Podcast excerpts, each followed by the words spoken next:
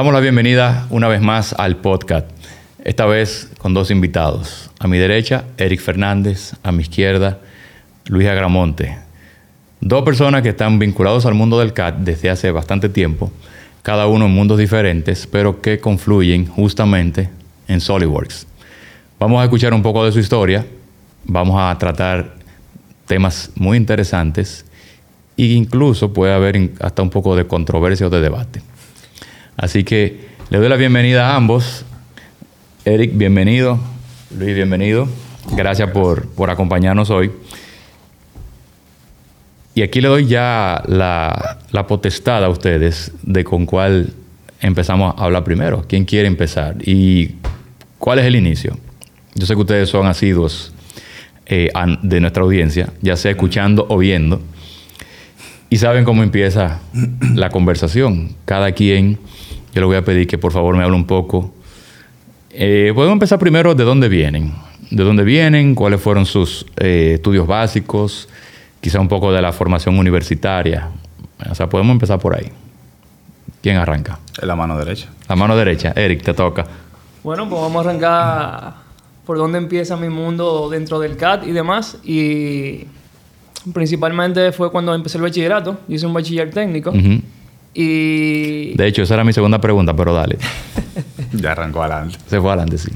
Ahí el primer año nos dan dibujo técnico. A mano, mano alzada. Sí, ahí tirando a mano, reglas. Y yo soy un poco cuadrado. Pero di de dónde tú vienes, de, qué... ¿De qué dónde? ¿De qué formación? ¿Dónde tú aprendes eso?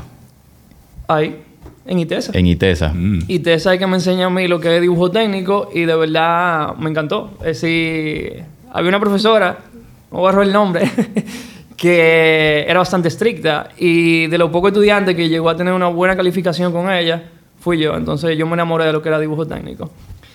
De ahí mi inclinación por artes gráficas. Cuando yo entré en ITESA, mis padres tenían una idea de electrónica, entonces echamos un pulso y yo terminé en mecánica. ok. En mecánica empiezo entonces a dibujar, pero ya con asistido por computador en AutoCAD. Y después con una integración que hubo con el ITLA, es que trabajamos entonces SolidWorks. El famoso, la famosa alianza, alianza perdón, entre el ITLA y una serie de instituciones académicas y TESA era uno de ellos. Y de verdad, para mí eso fue como que, eso es lo que yo quiero. Estamos hablando de qué año? Eso es 2007 ya. 2007. 2006, 2006. Bueno, 2006. 2006 yo digo, mira, a mí me gusta esto, me gusta esto de dibujar por computador, me gusta de llevarlo a, control numérico, mecanizarlo, y es como que ¿qué es eso? Y me dicen, no, que son mecatrónicas. Yo me voy al Tecnológico de Monterrey con una beca a estudiar mecatrónica porque eso es lo que me dijeron que era. Y cuando yo llego allá, que yo estoy el primer trimestre haciendo, eh, bueno, semestre ya, eh, un carrito de control remoto y electrónica y esto, y yo como que, espérate, aquí hay un maco, esto no es lo mío. me toca un profesor diseñador industrial y nos estaba dando Unigraphics. Ese es el programa que estaban utilizando allá en ese momento. Y cuando me ve trabajando, me dice, mira, tú no quisieras como explorar algo de diseño, porque veo cómo tú trabajas y demás. Y mira, güey, me pongo a investigar, me gusta más, me eh, siento con el coordinador de la carrera de mecatrónica y me dice, ¿qué es lo que tú quieres hacer? ¿Lo de adentro o lo de afuera? Y yo dije, lo de afuera. Bye bye. Eh, regreso al país, eh, entro en Intec, estudié diseño industrial y nuevamente me topo con SolidWorks. ¿Cómo te afectó el tema de la beca cuando tú tomas esa decisión? ¿La pierdes o...? No, no, la beca se, se mantuvo. Yo lamentablemente fue un tema de... ¿Fue decisión propia? Más bien de mis padres, porque la beca te cubría nada más el 90%. Y ese 10% para ellos, con otra hija, con dos hijos más, no, no, te permitían cambiar de... sí, sí, me permitían cambiar de carrera. Es decir, eso no, eso no, fue conveniente, eh, pero sí era el tema económico. Era un tema económico y se intentó con la MESI, hubieron un par de grupos y siempre era como que sí, sí, ayúdale, mami. ya yo hice el intento, ya, ya yo no puedo más. Eso te obliga a retornar, básicamente. Me obliga a retornar y empiezo en Intec, consigo entonces beca con la Fundación Brugal y hice la carrera entera ahí en Intec. De diseño industrial. De diseño industrial. Muy bien. ¿Y te tocó Solid de nuevo? Me tocó Solid de nuevo, con el caballero aquí presente. que era la segunda vez que yo te daba clase. Porque en el ITLA... En el ITLA también. Pero fue más prácticamente los exámenes. Porque era Figueroa que me estaba dando clase en ese momento. Figueroa se iba, él, él hacía un- una maestría afuera y él se iba por periodo de tiempo y yo lo sustituía. Exacto. Entonces entro con SolidWorks ya un poco más profundo. Eh, posteriormente, una persona conocida dentro de este ambiente, que es Narciso Contreras, eh, me enseña a trabajar un poco de superficie. Y ya después ent- entro a trabajar en Splash y ahí es que yo me pulo en lo que es el trabajo de superficie, diseño de envase y... Te me está adelantando. Me estoy adelantando mucho. Sí. Vamos a darlo ahí entonces. De ahora, ahora volvemos para allá. Vamos a dejar que el brazo izquierdo Exacto. Vamos a calentar del lado izquierdo ahora. Eh, bueno, nada, eh, mi historia comienza como otros participantes que comienzan diciendo que cuando eran pequeños les gustaba de- de- destruir, eh, desarmar los juguetes para ver lo que había adentro. Yo tenía siempre esa, curiosidad, pero inmediatamente yo veía lo de adentro y yo veía como complejidad, ya yo lo dejaba ahí. Me gustaba más como entender como la- las capas de, lo que lo conformaba. Siempre me gustó el dibujo y tenía como esa, esa afinidad. En el colegio, que estudié en el CONSA, eh, tuve como esa, esa eh, entendimiento de que yo no era bueno con los números. Pero al final del, del- del bachillerato, yo hice este, um, un test que te hacían y yo salí de que con orientación a, lo- a ingeniería. O sea, la matemática a mí no me gustaban. Porque el profesor que, que daba la matemática ya, Lucas Fulcar, es una persona que era, vamos a decir, tenía un sistema de enseñanza muy visionario porque él te enseñaba lo que tú ibas a ver en la universidad. Tú salías como con un paso hacia adelante. Salimos. Y salimos. Me incluyo ahí. Y, y te ayudó, te ayuda bastante a tú llegar a la universidad y como caer bien en, en los primeros cálculos y matemáticas. Pues yo siempre estaba buscando como ese, esa herramienta que me permitiera como dibujar. eh, y comencé a pensar en, en estudiar algo con diseño gráfico, eh, publicidad, pero lo- como que las cosas como con, con reglas me gustaban, la me llamaban la atención y pensaba en arquitectura, en ese tiempo mi hermano eh, hizo la carrera de ingeniería industrial y mi familia me, me ayudó. Te empujó. a que estu- no, no, me ayudó a que estudiara ingeniería industrial. Y estudié ingeniería industrial. Pero en el proceso yo sentía como que me faltaba algo. En ese proceso también yo eh, exploré muchos programas, cuando eso, como, se ha mencionado, es difícil de conseguir, eh, no había tanta información como, como ahora. Eh, conozco el, AutoCAD, veo lo que se hace, vectores, no sé qué, pero todo se queda como en 2D y como que le faltaba algo. Mi hermano viene y me enseña revoluciones 3D y no sé qué, pero como que algo le faltaba. Y fue entonces en el verano universitario de la Pucamaima Itla, donde yo eh, conozco SolidWorks y otras eh, eh, disciplinas. Entendí lo que era mecatrónica, muy interesante, pero cuando yo vi SolidWorks, que yo veo este espacio en blanco y yo creo un volumen y yo era como dueño de ese pequeño mundo, yo dije, esto es lo que me, me dio en la fibra. Y yo entendí que por ahí que yo tenía que, que irme. No voy a cambiar porque ya Eric se adelantó un poco. Entonces, yo creo que podemos, eh, podemos seguir en esa misma línea, pero ya en el ámbito profesional. Tú ves SolidWorks, lo, lo utilizas en la práctica universitaria, pero después te empiezas a desenvolver en el mundo del CAD, no ni siquiera, no, ni siquiera solamente de SolidWorks, sino en el mundo del CAD en general. El, el- el mundo del CAD yo me lo llevaba al día a día. Yo iba caminando por la calle yo veía un carro, un poste, un letrero y yo visualizaba eso en un objeto 3D.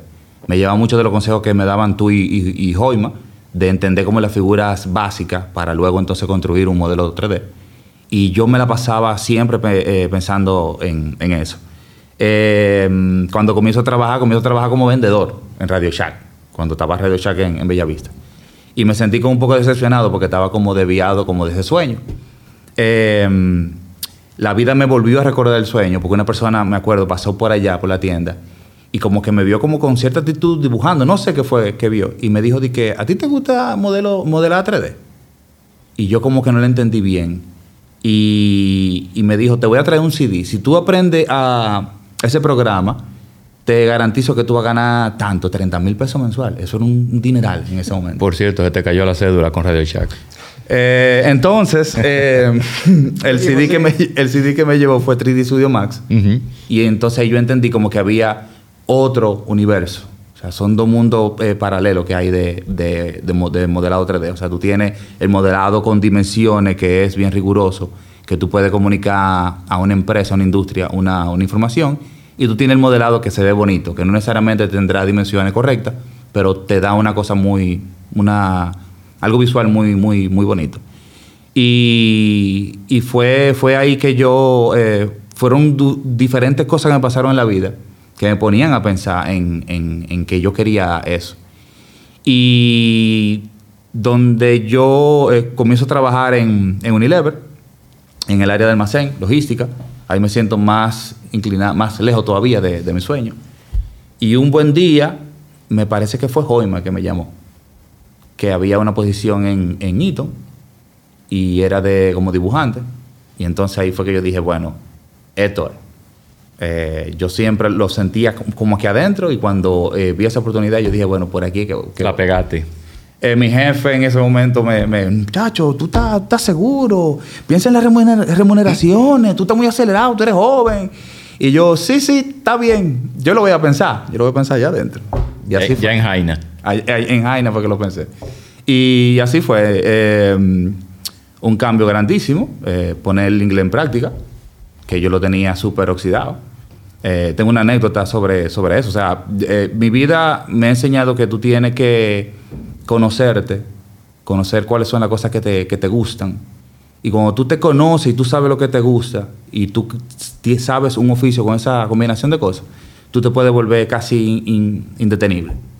Y, y nada, vamos, vamos a cruzar el...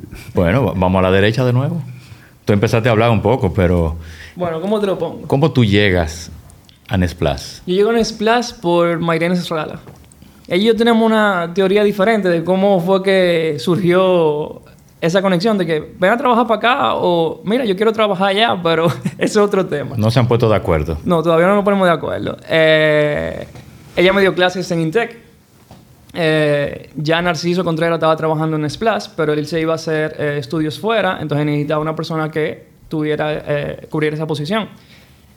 Luego de que él me da un poco de superficie, somos amigos de, de ese entonces, eh, yo entro en Splash, ya entré como pasante, pero yo no tenía ni un mes, ya me fijaron, entonces tengo que 13 años en Splash. Más o menos, sí. Entonces ha sido eh, un aprendizaje constante. Eh, como decía Luis, es, si es muy diferente tú dibujar algo para que se vea bonito a que sea funcional. Entonces el tema de SolidWorks, que sea paramétrico, eh, por lo menos lo que a mí me enamora. ¿Por qué? Porque yo puedo decirle, no, mira, hasta aquí, y esta dimensión, y esto y aquello. Sí, luchamos a veces, eh, pero es parte de, de uno conocer y es una experiencia muy chula porque tú dices, ven acá, tú empiezas un programa, tú estás medio perdido, pero con el tiempo y la práctica ya tú le coges el piso que yo te puedo decir ahora mismo, decir, yo hablo el lenguaje de Soli. Mm. Una pregunta al aire. ¿Qué les cautivó más de todo este mundo? Mira, como te lo dije, a mí me encanta el tema de que sea paramétrico. Yo no soy el típico escultor. Tirándolo, en pensando más que todo en que lo que tú estás creando en SolidWorks eventualmente se puede fabricar. Se puede Sí. fabricar y tiene control, si yo lo puedo manejar. Y eso es lo que a mí me gusta. Es decir, cuando tú estás con una arcilla y tú estás modelando y tú metiste el dedo, bueno, espérate, tengo que desbaratarlo todo. Sí, pero a, a- a lo que me refiero más que todo es, por ejemplo, ustedes los dos se enamoran de un software, de un programa, un programa CAD, pero lo hacen en su práctica estudiantil. Cuando llegan al ámbito laboral, ya eso, eso es otro idioma. Y ese, en ese momento que tú dices, definitivamente, esto es lo que yo quiero y me cautivó por esto. O sea, ya tú estando en Splat o, o tú en Eaton, por ejemplo, que digan, ya aquí no hay marcha atrás. SolidWorks es lo mío. Mira, eh, técnicamente, hablando del, del software, una cosa que yo vi en el software que yo dije, oye, pero esta gente dieron en, en el clavo. Claro, yo desconocía muchos otros software, pero el hecho de tú unir dos líneas y tú agarras ese punto que se fusionaron, o sea, ya, ya una sola cosa, y tú jalas ese punto y se mueve la, la, la, dos líneas, eso a mí me, me- me explotó en la, en, la, en la mente. Y te estoy hablando de una cosa bien sencillita. Sí, algo simple. Algo simple. Eh, luego entonces, cuando introdujeron bloques, que tú puedes entonces hacer como un pequeño mecanismo en un sketch, yo dije, esta gente están pensando en, en otro nivel. Eso a mí me, me cautivó mucho. Y oye, yo conocía 3D Studio Max, yo conocía Cobalt, yo conocía eh, AutoCAD, la parte 3D. Eh, no, no es que yo estaba como totalmente eh, desatento de- del, ámbito 3D. Y, y, y sabía que había otra cosa por ahí. Cuando entré entonces a Eaton, es como agridulce. Porque el tú sabes que tú tienes que dibujar algo, pero tú tienes regulaciones, tú tienes, eh, tú tienes que estar certificado, tú tienes que verificar un diseño, lo hace un poco aburrido. Y como dice la gente, trabajo es trabajo. Y ahí es que tú se- sientes como que está bien, me gusta mucho, pero como es trabajo, ya como que se le pierde algo de emoción. Pero como quiera, es como en, esa, en ese modelado de la arcilla, que yo siento como ese esa gana de seguir modelando, modelando y, y tener como esa obra hecha y tú decir, wow. Y que venga entonces otro eh, departamento multidisciplinario que el que te va a producir, el que lo va a utilizar, el que lo va, te va a fabricar las piezas y te diga, sí, es así. Eso es, eso es excelente. De este lado, Mira, yo te digo Soli porque Soli me permite y no sé si los procesos de diseño en otra compañía es muy diferente, pero a mí me pasa mucho que cuando yo diseño un envase no es lo primero que sale. ¿Por qué? Porque yo tengo que volver atrás, porque la forma quedó igualita como yo lo pensé, pero el contenido no es el que es. Mm. Entonces yo tengo que volver para atrás a modificar una medida y que se me reconstruya todo. Es- eso es como que la gloria. Porque yo no tengo que volver a hacer el proceso entero de que, ah, espérate, que esta cara, que esto se movió, que aquello. No, no, no. SolidWorks me lo, me lo hace todo otra vez. Sin ponerme a pasar a mí las tres horas que yo duré diseñándolo, hacerlo otra vez. tú hablas mucho de superficies. Hay que Antes de... día a día. Ese es tu día a día. Pero más sólidos. Yo soy, yo soy chico por el día a día. Sí, pero yo el- sé que tú también tienes cierta inclinación por Surface. Sí, le, le hablaba eh, al principio que yo tengo un deseo de, de- de diseñar un carro. Que incluso en mi, en mi primera entrevista de trabajo, que fue, que fue con Ross Borón en paz de cáncer, un eh, jefe ya en, en Eaton, eh, él me pregunta que por qué yo quiero trabajar en, en Eaton. Y yo en mi mente inocente, yo voy a una empresa que, que, va fa- que fabrica breaker. Yo le digo en mi mente inocente, sí, yo quiero entrar a Eaton porque yo quiero diseñar un carro. Y él, me, yo creo que él estaba leyendo un periódico y como que dejó de, de- como, y como que dijo, pero este muchacho él. O sea, él- le llamaste la atención inmediatamente. Pero, pero de la manera negativa, porque Claro. después me corrigió, mira, en esta empresa lo que se hace es breaker. Tú no, tú no vas a hacer carro. pero es un sueño que yo tengo y eh, de las cosas que yo hacía así en mi tiempo libre en, en Eaton fue un avión de la Segunda Guerra Mundial, un Messerschmitt, eh, mirando fotos. Eh, yo traté de modelarlo y, luchaba. Y, cuando yo vi que yo hice una superficie de un ala, que le hice el, el knit y se, se hizo una sola superficie, y después le, le- di a, que se volviera sólido y se volvió sólido, yo dije, no, no parecía el avión real. Pero estaba cerca, estaba cerca. Oye, ustedes han entrado en un tema sumamente fascinante. A mí me encantan los, los surface, las superficies. Y indistintamente de lo que ustedes hayan logrado creando en SolidWorks, ¿se inclinan más personalmente a las superficies o hacia los sólidos? Mira, Te hago la pregunta porque a lo mejor tú me puedes decir, no, yo estoy cansado de hacer superficies, yo trabajo con eso todos los días. es que primero la gente tiene una concepción errónea de lo que es una superficie. La gente dice, tú le dices superficie y lo que piensa es algo completamente orgánico. Pero una superficie puede ser, es es decir, un sólido es un conjunto de superficie y está cerrado. Es decir, es una geometría que no tiene grosor. Eso es lo que define una superficie. Entonces, en mi día a día, yo brinco de uno para otro. Es decir, en un envase yo empiezo como un sólido, lo cambio para superficie, vuelvo para sólido, dependiendo de qué operación yo vaya a utilizar, que sea más efectiva. Eh, cuando yo entré a, a Eaton, yo conozco dos programas, Inventor y ProE. ProE fue- se volvió mi, mi herramienta fundamental. Eh, con ProE yo conocí entonces, así hablando, eh, conocí otra herramienta que es el Catilla, que es de, de Dassault System. Eh, y yo me di cuenta que SolidWorks es muy bueno, pero él es como el little boy de una liga donde hay unos jugadores más, más grandes. Eh, incluso hubo un debate una vez que cuál era la mejor herramienta CAD.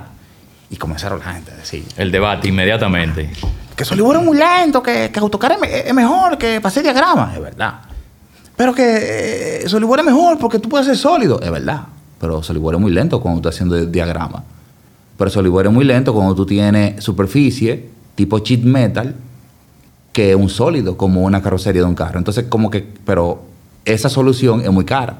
Entonces yo me di cuenta como que cada herramienta tiene como su, su parte positiva. No hay una sola buena. Es simplemente eh, tú buscas la que más se, se ajusta a tus necesidades. Y, y como tú mencionas, hay, hay, pro- hay formas que tú dices, en superficie eso yo lo hago de una vez. Ese loft con una superficie de, con una eh, curva guía, eso sale de una vez.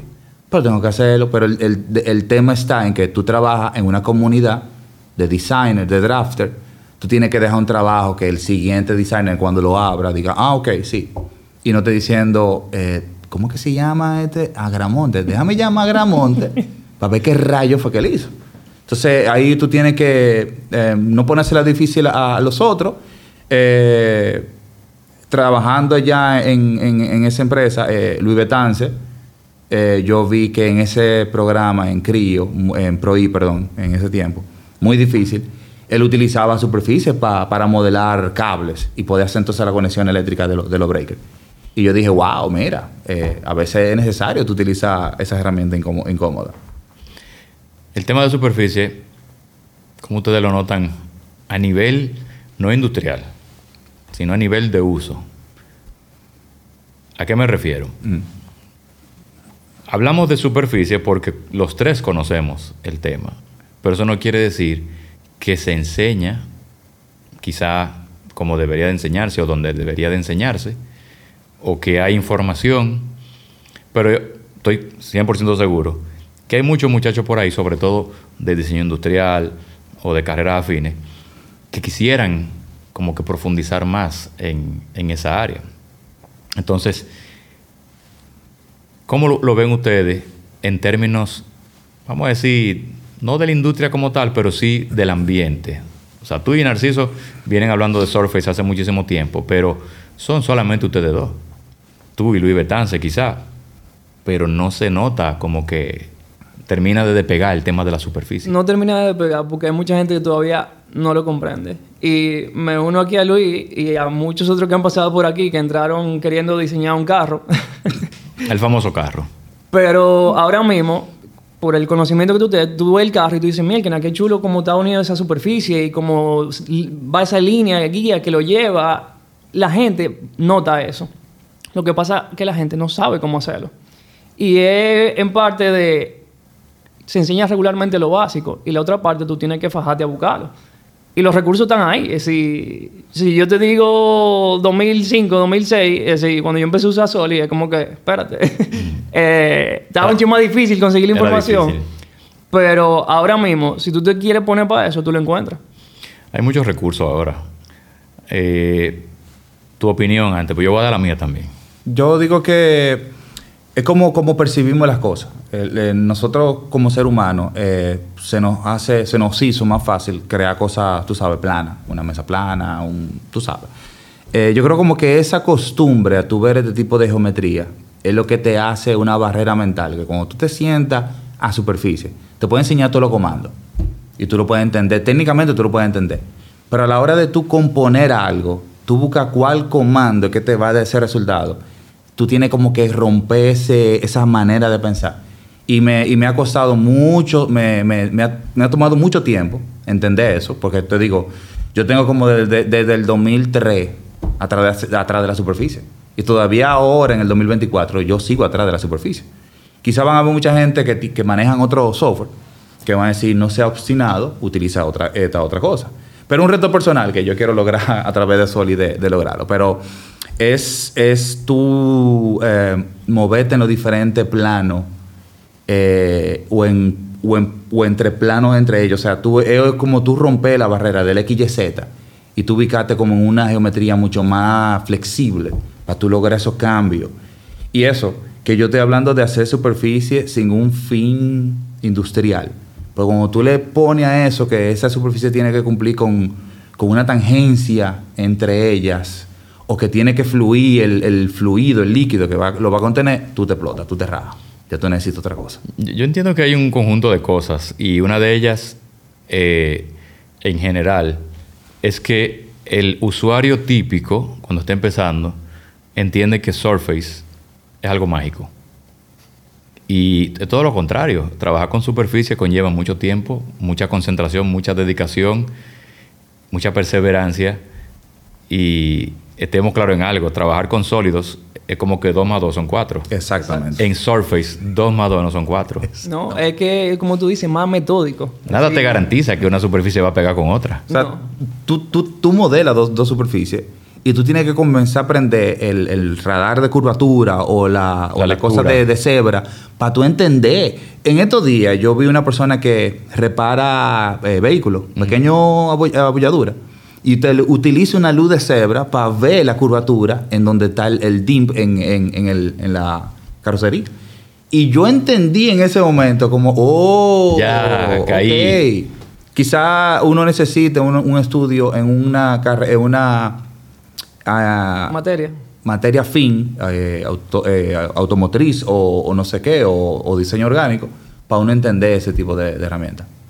Mira, yo tengo una anécdota de, un envase que yo hice en un momento y tú tiras la, el spline, pasé el... Era un revolver, era algo relativamente sencillo. Pero el hecho de yo no haber trabajado bien ese spline, el envase salió y funcionó y todo. Pero cuando yo vi el envase, dije, ven acá, pero esa luz no baja bien ahí. Así como que hay una curva que no me está gustando. Y es una realidad de cuando tú trabajas superficie, como tú dices. Si cuando tú trabajas sólido, tú destruyes algo y eso tiene ya su grosor, tiene sus dimensiones. Cuando tú trabajas superficie, la transición que hay de un punto a otro no siempre va a ser la misma. Y esa, eso hace toda la diferencia en el momento de tú hacer una superficie. Lo otro es que en superficies hay un montón de parámetros que se pueden trabajar. Eh, tú haces un sólido y los parámetros son muy definidos. Pero el hecho de que estemos trabajando con Surface, al final de cuentas, tiene que ser amplio. Porque la- las posibilidades son infinitas. Claro. Es decir, el día a día a mí me dan las dimensiones generales de un envase y yo se lo puedo pasar a otra persona para que me haga ese envase. Pero la transición de cómo ese envase pasa de, de ese lateral a ese frente, ¿de dónde sale? Ahora, hay que decirlo. El, el- el tiempo y la dedicación que hay que tener para trabajar con Surface, cuando queda lo que tú quieres hacer, la satisfacción es... Oh, ese orgullo cada vez que yo paso por un supermercado. Claro. Son, son hijos que uno la satisfacción, claro. Em, yo le voy a hacer ahora cinco preguntas, una cada uno. Y son preguntas muy, muy específicas. Ok, vamos a empezar del lado izquierdo ahora. Lo más retador que te ha tocado diseñar. Retador, ¿eh? Que no es lo mismo que difícil. Eh, yo tengo que mencionar esta anécdota. Y Eaton, eh, trabajaba en Eaton, era designer. ah, fue mi primera, mi primera experiencia en Eaton. Eh, cabe destacar que ya van tres veces que yo entro a, a Eaton. En esa primera vez, eh, la empresa adquiere otra industria que hace unos pedestales donde tú conectas los yates en la marina en Estados Unidos. Y esos pedestales tienen como una carcasa en plástico y llevan dos y había que modelarlo. Había uno en sheet metal y otro en plástico. Y cada vez que yo pasaba por ahí, yo lo miraba y lo miraba y lo miraba y a veces me paraba porque te digo, yo veía la cosa en sol y yo trataba de verlo. Entonces, como yo veía esa geometría compleja, me llamaba la atención. Era un reto que yo quería como decir, como, sí, yo lo, lo voy a hacer. Un día el jefe, eh, Rosario, Rosario Méndez me parece, eh, nos llama, estamos hablando, las direcciones del, del- del equipo y eso, y mencionan el tema de Marina. Y mencionan los dos pedestales, que hay que trabajarlo. Y nadie está levantando la mano. ¿Tú supiste que, quién levantó la mano? Un voluntario. Y ahí entonces yo aprendí la parte amarga o difícil cuando tú trabajas, no cuando tú estás haciendo algo de hobby. Que tú tienes que trabajar contra un deadline. Y tú tienes que entregar a tiempo y con calidad. Entregar bien y a tiempo. Y por más que yo utilicé mis criterios para yo hacer la, la bendita superficie, no podía. Por más que yo trataba de que las cosas me quedaban igual, no podía. Me faltaron herramientas para yo poder hacer una comparación entre lo que yo tenía en pantalla y el objeto que yo tenía a mano, porque yo lo estaba midiendo era con cinta métrica. y con, y con caliper. Entonces, ese fue uno de los retos que yo asumí. No lo pude hacer realmente, no pude, no pude entregarlo, pero lo acerqué el modelo lo más que, lo más que yo puse. Incluso teníamos un modelo, creo que era como escaneado, que tenía la superficie así como rota y lo utilizaba de, de referencia, pero eh, no, Fue un reto no concluido. no concluido. ¿Y tú, Eric? Mira, yo creo que dentro de mi experiencia lo más difícil es trabajar con envases que son muy orgánicos y tienen asa. Recuerda que no es lo más difícil, lo más retador. Sí, es, Porque la segunda pregunta es lo más difícil. es que para mí eso es lo más retador, porque es que yo soy muy cuadrado y como, como Luis, yo busco la geometría, es decir, cómo yo puedo sacar de, de esta figura con operaciones booleanas, vamos a llamarlo así, lo que yo necesito. No puedo lograrlo, entonces vamos con superficie. Entonces hubo un envase en particular que me dio trabajo. Es decir, me dio bastante trabajo porque era una transición bastante suave hacia el asa, después la parte interna del asa, como se hacía hacia el, hacia el frente. Es decir, eso fue bastante retador, de verdad que sí. ¿Y lo más difícil? Ese también. ¿O ha habido algo más difícil? Mira, yo te puedo decir que, que ese ha sido el más difícil que yo he trabajado. ¿Y en el caso tuyo? Uno de los más difíciles eh, fue uno de los... Era algo sencillo. Yo trabajé en una industria, eh, trabajé en una industria médica ocho años, eh, allá en La Romana. Y cuando yo llegué, que me enseñan a qué yo me voy a dedicar, yo el primer día yo dije, pues, pues, yo Pan comido. pan comido, eso es un disparate. Eh, se trabajaba, se trabaja con una, con otro quele de corte. Es un fleje, es un perfil de metal que tiene un filo, tiene la forma de la pieza, y por presión te hace el corte del, del plástico. Eh, rectangular, circular, bien, bien en popa.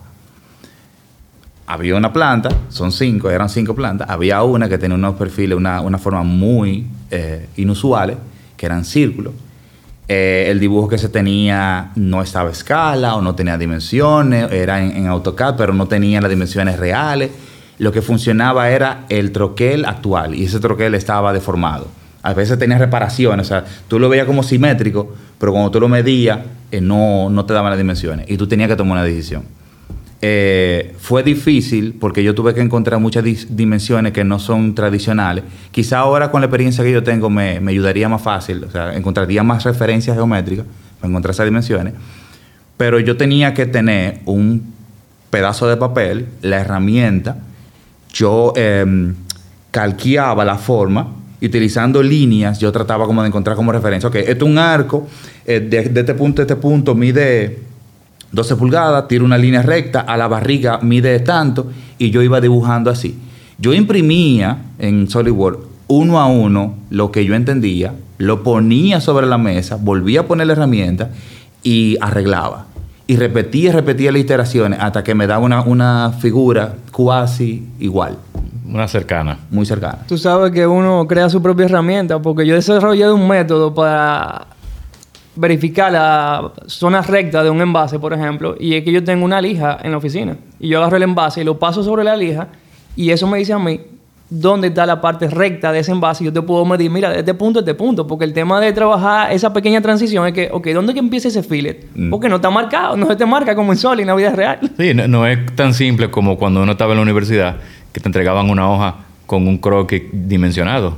Ya aquí es, usted tiene que buscar esa información. Ok, vamos con la próxima pregunta. ¿Qué es lo más aburrido que les ha tocado diseñar? Documentación, dibujo, Dibujos, planos. plano. Mira, para mí lo más aburrido que me, me dicen, dibújate eso, que es un revolve, y tú como que, Ya, eso es todo. dime, ¿está bien? Ahí está. Ok. Lo más raro que les ha tocado diseñar. Lo más raro. Es, es muy, muy funny, pero fue el año pasado o el antepasado. Yo diseñé un cerdito para una alcancía. Entonces eso sí fue de la cosa como que, ¿qué? Eh, ok, no, vamos a darle. Me gustaría ver ese archivo. no hay problema. Tengo tres propuestas. Yo ahora mismo no, no tengo algo de que Algo raro. Porque como yo trabajo en industria, que son piezas de por sí ya las piezas son raras. Eh, tú mira, tú agarras un breaker de esos industriales que son bien grandes y tú lo abres y eso parece como una pequeña ciudad porque tienen 25 mil features. Y cuando yo veía un drawing de una sola pieza que tenía de que 33 páginas, yo decía, bueno, yo no, yo no voy a hacer esa vaina. Al final lo, lo- lo llegué a hacer, gracias a Dios. a Dios. Eh, pero quizá, tú sabes eh, qué me llega a la cabeza. Eh, ¿Tú te acuerdas de una competencia que se hizo en el ITLA? El- la práctica de esa competencia, yo me encontré esa pieza extraña, porque era como una pieza que estaba como en un plano y tenía otra parte que estaba como, como en otro plano.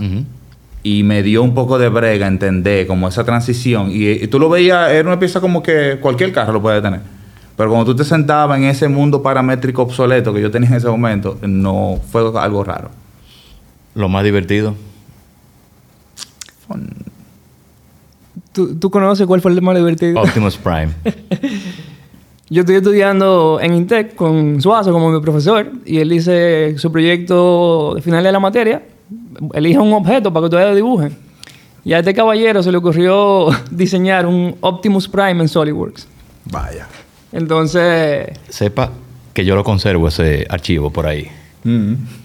yo también lo tengo por ahí, porque de verdad, me acuerdo que me usaste de ejemplo al final, como que mire, hay gente que eso tiene mucha capacidad, pero tiene que saber cuáles son los límites. Y usted tenía un límite de entrega y era hoy y no está listo.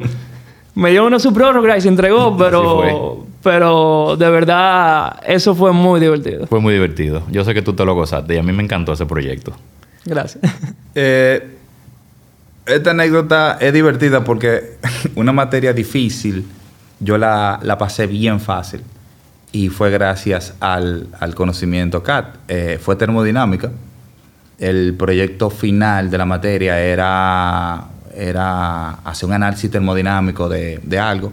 Cabe destacar que la termodinámica era como muy teórica, no era nada como que te dieran teoría y te llevaran a un laboratorio para tú ponerlo en práctica. Y yo había un compañero, un amigo de, de mi hermano, que le gustaba mucho el, mundo automotriz, la Fórmula 1 y eso. A mí me, fascina ese mundo. Y un día él tocó el tema del turbo, turbo cargador. Y me llamó la atención entender la, de cómo funciona. Fue algo eh, es un concepto viejo, pero como tú utilizas una cosa que es eh, un waste para provocar, eh, reutilizar esa energía para tú hacer otro tipo de energía, para mí eso fue una cosa increíble. Y, eso me motivó a, a buscar del tema. Eh, entonces se conecta con la materia, porque el profesor dice, hay que hacer un proyecto, hay que explicarlo, hay que definirlo.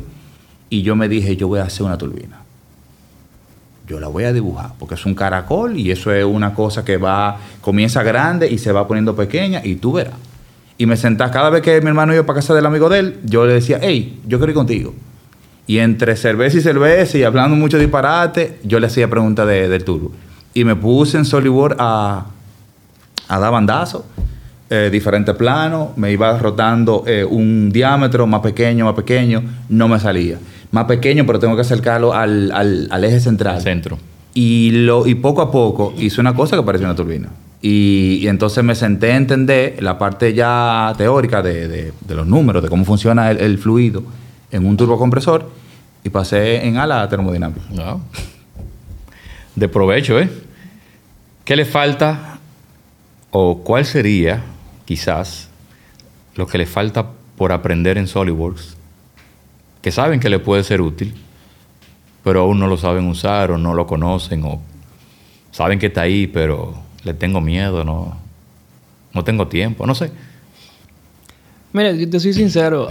Solid tiene muchísimas herramientas, pero algo que yo he visto y que realmente yo nunca lo he utilizado porque nunca me he desarrollado en ese ambiente es el tema de cheat metal. Es decir, nunca lo he usado cheat metal, sé que tiene eh, funciones interesantes, pero nunca me he sentado a eso. ¿Y en tu caso, Luis? Eh, yo de Solid, yo de todas las cosas, yo o he visto o he puyado un poquito y, tengo como un, concepto. Costing, tengo un concepto. Una vez entré a, a- la ventana y sabía eh, cómo funcionaba, más los videos tutoriales. Pero, eh, pero en la empresa no teníamos como la facilidad de conectar con los suplidores y tener la, la base de datos eh, actualizada. Superficie, ya he hablado. Sheet metal también fue otra cosa. Realmente en, en Solid, no sé, eh, eh, yo creo más entender como, como todo el, el- el todo de Solid y poder ser maestro de soluciones. Eso es lo que yo entiendo que me... Que me ese es mi quest con, con SolidWorks. Tú sabes que también está el tema de simulaciones. Es decir, yo siento que eso es algo que muy poca gente le da práctica y que si tú te pones a analizar, decir, tú le puedes sacar mucho más beneficio a un diseño que tú estás haciendo si tú empiezas a hacer simulaciones de algo que tú estás haciendo. 100%. El diseño no validado Tiene fallas. tiene fallos. ¿Cuál sería el feature o la herramienta de SolidWorks o el menú que más usan? Surface. Surface. Pero dentro de ese menú ahí hay un grupo de herramientas. Mira, eh, yo me he enamorado de Boundary. Es decir, hay cosas que tú puedes hacer con Love, que tú puedes hacer con eh, Spline, pero El boundary que te- el boundary me, permite a mí rellenar full. Es decir, yo te puedo hacer esa transición como si fuera un Love, como si fuera un sweep. Es decir, Boundary me, me solu- me lo soluciona. Y te suaviza bastante. Que no necesariamente Swift o Loft, eh, Sweep o Loft te dan un resultado suave. No, y, y el Field Surface también. Es decir, algo que... Field Surface también es súper poderoso. Sí, pero tengo más control con el boundary. Con el boundary. En mi caso, em, yo, la parte que yo más uso de Solid y que me gusta hacerlo es la parte de, como no trabajo en superficie, no me gustaría, pero es, y cada vez lo trato como de integrar más y más, y más que yo soy gamer, es como manejar, utilizar los, los comandos más fluido, más rápido. Yo utilizo muchos shortcuts. Yo empecé utilizando, mapeando muchos shortcuts en el, en el teclado. Todos los shortcuts por default yo comencé a quitarlos y yo comencé entonces a poner lo, lo mío Los tuyos, sí. eh, extruir, cortar, eh, crear un sketch. Después entonces comencé a poner la- las relaciones, coincident, parallel, tangent, no sé qué. Pero lo- lo- eh, esas las tengo en la derecha, tengo que buscar que queden toditas como en la izquierda para trabajar así como, como si estuviera jugando. Eh, y tengo como, porque eso, eso es algo que, que cada persona debe de, explorar en, el, en la herramienta que, que trabaja, que utiliza. Si tú te sientas a trabajar con un software, sea PowerPoint, Word, Excel, Explorer, lo que sea, y tú te vas a sentar cuatro horas, tú tienes que desmenuzarte, tú tienes que comerte los menús, tú tienes que, que- que ser hábil en, en- en interactuar con la, con la herramienta. Como tú eh, decías, tú, tú hablas con el software. Tú tienes que entender cuando él te da un error y por qué él te está dando un error, por qué él está llorando, por qué él está eh, contento, para tú poder solucionar los problemas rápido. Y yo creo que eh, eso, eso me, me gusta, yo poder tener como ese fluir con el programa y hacer las cosas como rápido. Que no tenga como ese problema de que tengo que ir aquí, dar un clic y, y eso. Metafóricamente hablando, un sketch indefinido en la vida, ¿qué sería? Un croquis indefinido. Underdefined. Da un ejemplo. No sé. Falta algo más fuerte para poder. E- Eso sería como un café sin azúcar, quizá. No, porque hay gente que le gusta el café sin azúcar. Hay gente que le gustan los sketches indefinidos. Hay, hay gente que necesita ir de terapia. Hay Mira, gente que- simplemente le da fix y ya dice lo definí. no, eh, es que entonces la versatilidad del software tú la galoqueas si tú, lo- tú, tú tú haces eso. Entonces, Pierde, pierde sentido. No sé. de verdad ahora mismo... Que tú un día digas, wow, esto, esto es como si fuera un sketch indefinido. Sin sentido. Hay situaciones en la Así que vida- yo lo veo, ¿eh? Un underdefined sketch es como algo sin sentido. Yo digo que hay, hay situaciones en la vida que me acuerdan esos errores de, de Soli. Por ejemplo, cuando tú extruyes que hay dos esquinas chocando, que no se merge y, eh, creo, ¿cómo que se llama ese error? Eh, no coincident. Sí, eh, son- son, son dos geometrías que, Es como que, que- que chocan. que tú extruyas dos barras, Ajá. no se están intersectando y están como tangentes. Si tú tratas un, cuerpo eh, sólido, así, Soli te dice que no, que no lo puede hacer. Eh, a veces en la vida, yo me encuentro con problemas en una fila con una persona. yo estoy negociando con una persona y yo me digo, esa gente está así. No le entra, eh, el cerebro no le permite. Mira, un buen ejemplo sería la cosa que no tan clara. Es decir, sea un negocio, sea una relación, sea una amistad. Es decir, cuando la cosa no está bien definida, Hay problema. problema. ese sketch no está bien definido. Miren, yo- yo le hago la pregunta porque cuesta mucho. Y yo lo digo aquí desde la voz de la experiencia de, de dar clases. Y ustedes lo saben porque en algún momento compartimos todo este mundo, ya sea como compañero o como instructor, profesor, estudiante. Y cuesta educar de que, señores, los sketches hay que definirlos. Hacia la vida. Mira, yo, yo no entiendo por qué la gente lo encuentra tan difícil. Porque no es difícil. Y entretenido además. Sí, y tiene su... Por ejemplo, si tú estás sketchando, es decir, tirando bocetos ahí, a ver, bueno, vamos a dejarlo sin definir para tú poder tener más versatilidad de agarrar el punto y moverlo y no tener que estar cambiando dimensiones. Pero fuera de ahí, cuando tú vas a llevar eso a algo que se va a fabricar, algo que tiene que tener un sentido, eso tiene que estar definido, porque Tiene si no, no va a funcionar. Mira, yo, en mi experiencia allá en, en Eton, yo me acuerdo que los primeros dibujos, que era la parte aburrida, que yo lo sometía, lo mandaba al ingeniero para que lo verificara. Cosas como que la dimensión yo la dejaba encima de la vista. Que habían dos, eh, dos patas de la dimensión que estaban intersectándose. Y yo no le hacía el corte para que se viera como que eso me lo rechazaban. Y yo decía como, contrale, pero esta gente sí, sí son... Pero luego yo entendí que cuando tú tienes las cosas bien definidas, que tú ves esa limpieza en tu trabajo, eso habla bien de ti y del, y del producto que tú estás entregando. Y, Claro. y- y la formación de uno en la vida es como, como un sketch, que si tú no lo, lo well defined, entonces tú estás en la vida dando palo a ciega. Y recordemos algo, o sea, si nos vamos del punto de vista técnico, al final de cuentas, un dibujo tiene que tener un sentido. Y ese sentido en el croquis, en el, en el sketch, te lo da la definición. Y esa definición puede venir con relaciones, con dimensiones, la combinación de ambos o con uno de los dos. Y eso lo, lo que te va a decir al final es forma y tamaño. O sea, no es información porque sí, es porque tiene una razón de ser. Entonces, Tú diste un buen punto. No todos los sketches se definen. Hay algunos que simplemente, pero son excepciones, Sí, son muy se puntuales. dejan. Pero después la mayoría hay que definirlo. Yo, yo en, en esa búsqueda del fully defined, yo logré entender que en un sketch conviven dos cosas, como tú, como tú mencionaste. Yo le digo forma y ubicación. Largo, ancho, fino, pero está a, esta referencia del, origen, de este otro feature. Eh, pero sí, eh, eh, es- eso, eso, es lo bonito como de, estas herramientas, que tú solamente hablas de, sketch y tú te puedes ir en una y tú ponerte a hablar de teoría, de cómo tú debes de, hacer sketch, cómo tú debes de dimensionar. Que si las dimensiones que tú estás poniendo en el, en el sketch son las que tú vas a reutilizar en el drawing o tú vas a utilizar otra diferente. Eh, es, bien, es bien interesante. Sí, pensar a futuro. En qué yo voy a reutilizar y cómo voy a automatizar.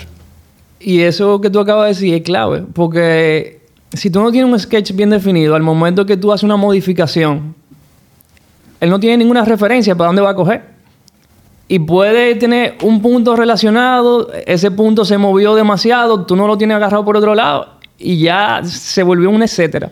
La intención de diseño. Un tema de tiempo. La intención de diseño empieza ahí en el sketch. El, el, el tú, ok, yo voy a hacer una instrucción de algo, pero eso es una barra, o eso es un eje, o eso es un soporte. ¿Qué va a ser eso? Es eso. Es pensar.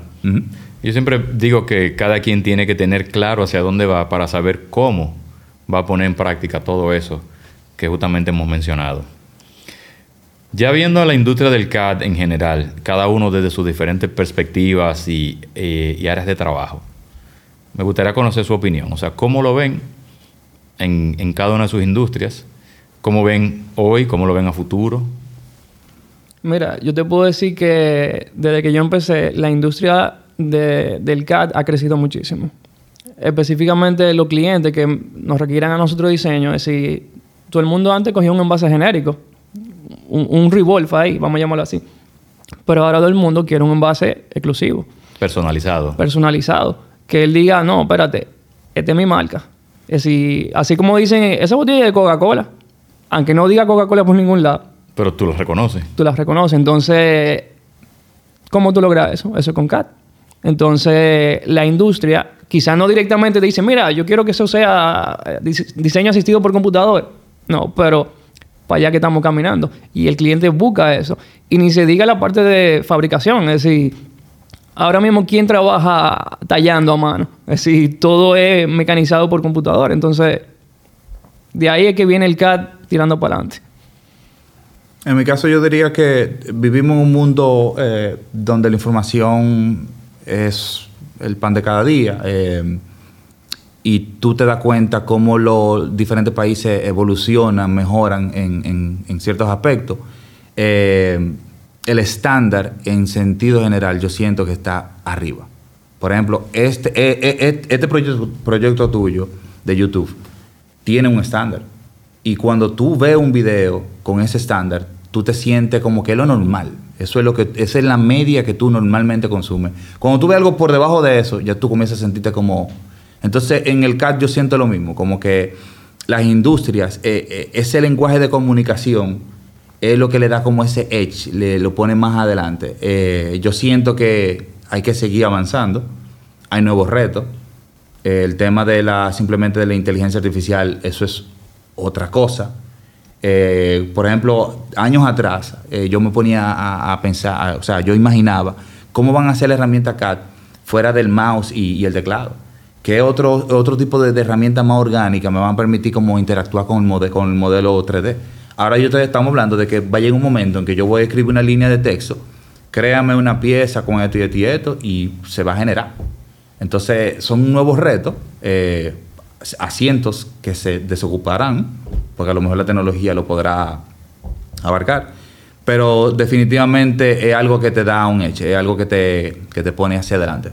Tú mencionabas un rato lo de simulación y complementando un poco lo que dice Luis, por ejemplo, ya hoy se pueden diseñar modelos sólidos, pero que la simulación se encarga de hacerte los cálculos para simplificar ese modelo sin perder propiedades eh, físicas. Entonces, totalmente de acuerdo contigo. O sea, vamos a llegar a un momento, yo no sé si se van a sustituir puestos de trabajo, pero vamos a llegar a un momento en que el avance va a ser tan grande que es inimaginable lo que se va a poder hacer con to- toda esta tecnología. Mira, y en ese aspecto de, de inteligencia artificial y demás, alguien mencionó, bueno, tuvo aquí en un podcast, eh, Jorge Morillo, estábamos hablando del tema y tú le sacas más provecho a la inteligencia artificial cuando tú tienes la base para poder trabajarlo. Así que venga alguien que no tiene el más mínimo conocimiento y diga, ah, mira, dibújame esto y el AI lo haga. Tú tienes que saber lo que estás Mm. Exacto. pidiendo. Tú tienes que estar claro en lo que tú estás pidiendo y eso es con el conocimiento. Si tú no tienes el conocimiento, tú no vas a llegar al mismo resultado que una persona con conocimiento. 100%. Y cito, Omar Mesina me parece. La herramienta es tan buena como quien la usa. Ah, claro. Y lo dijo el mismo Morillo. No es lo mismo el que toca guitarra que un guitarrista. Exacto. Miren, em, tenemos casi una hora hablando. Rápido. Rápido. Sí, pasa el tiempo. Yo creo que hay que hacer como tres o cuatro episodios más después de este para seguir, para seguir hablando de, de muchos temas que, que quizás se nos quedan hoy. Así que nada, lo, último que yo les pido es un mensaje de despedida, un mensaje final a nuestra audiencia. Eh, no sé, ya sea a nivel profesional, a nivel personal, a nivel técnico. Ahí le doy la palabra. Bueno, desde mi opinión yo le digo, rétense. Es decir, es muy fácil que tú digan a un proyecto de grado y tú agarras este vaso y lo diseñas. Ah, sí, tú cumpliste la tarea, pero ¿qué tú lograste con eso? Es decir, ¿dón- ¿dónde más tú pudieras haber llegado si tú te retas un poquito más? Entonces, busquen siempre esa incomodidad de vamos a hacer algo que me dé un chima de trabajo, pero como que yo pueda tener esa satisfacción de tú ver resultados. Y señores, las herramientas están ahí, los recursos están ahí, denle para allá, porque la práctica es que hace el maestro. Eh, yo agregaría de que en la vida, así mismo, eh, las dificultades hay que agarrarlas eh, de frente, uno no puede esquivarlas. Eh, los retos que te ponen en el, en el colegio, en las universidades, son como esos pequeños pasos de una escalera gigante. No te desvíes, termínalo. Eso te va a definir como profesional, como persona. Eh, te va a ayudar a alcanzar, te va a ayudar a descubrir cuáles son los- los límites Y, y nada, eh, compromiso y, y- y responsabilidad, sobre todo. Muy buenos mensajes. ¿Quién despide? ¿O, o se quieren dividir la despedida? Mira, suscríbete. Dale like a la campanita Deja comentarios. Y bueno, y sigue el contenido. eh, seguir contenido, seguirnos en nuestras plataformas habituales, Instagram, em, eh, aquí en YouTube, en Spotify, en Apple Podcasts. Y bueno, en LinkedIn también, claro. Melissa me mata. Nos vemos en el próximo episodio. Agradecerle a todos los jóvenes por habernos acompañado el día de hoy. Gracias por la oportunidad. Gracias mío. Gracias. Hasta la próxima.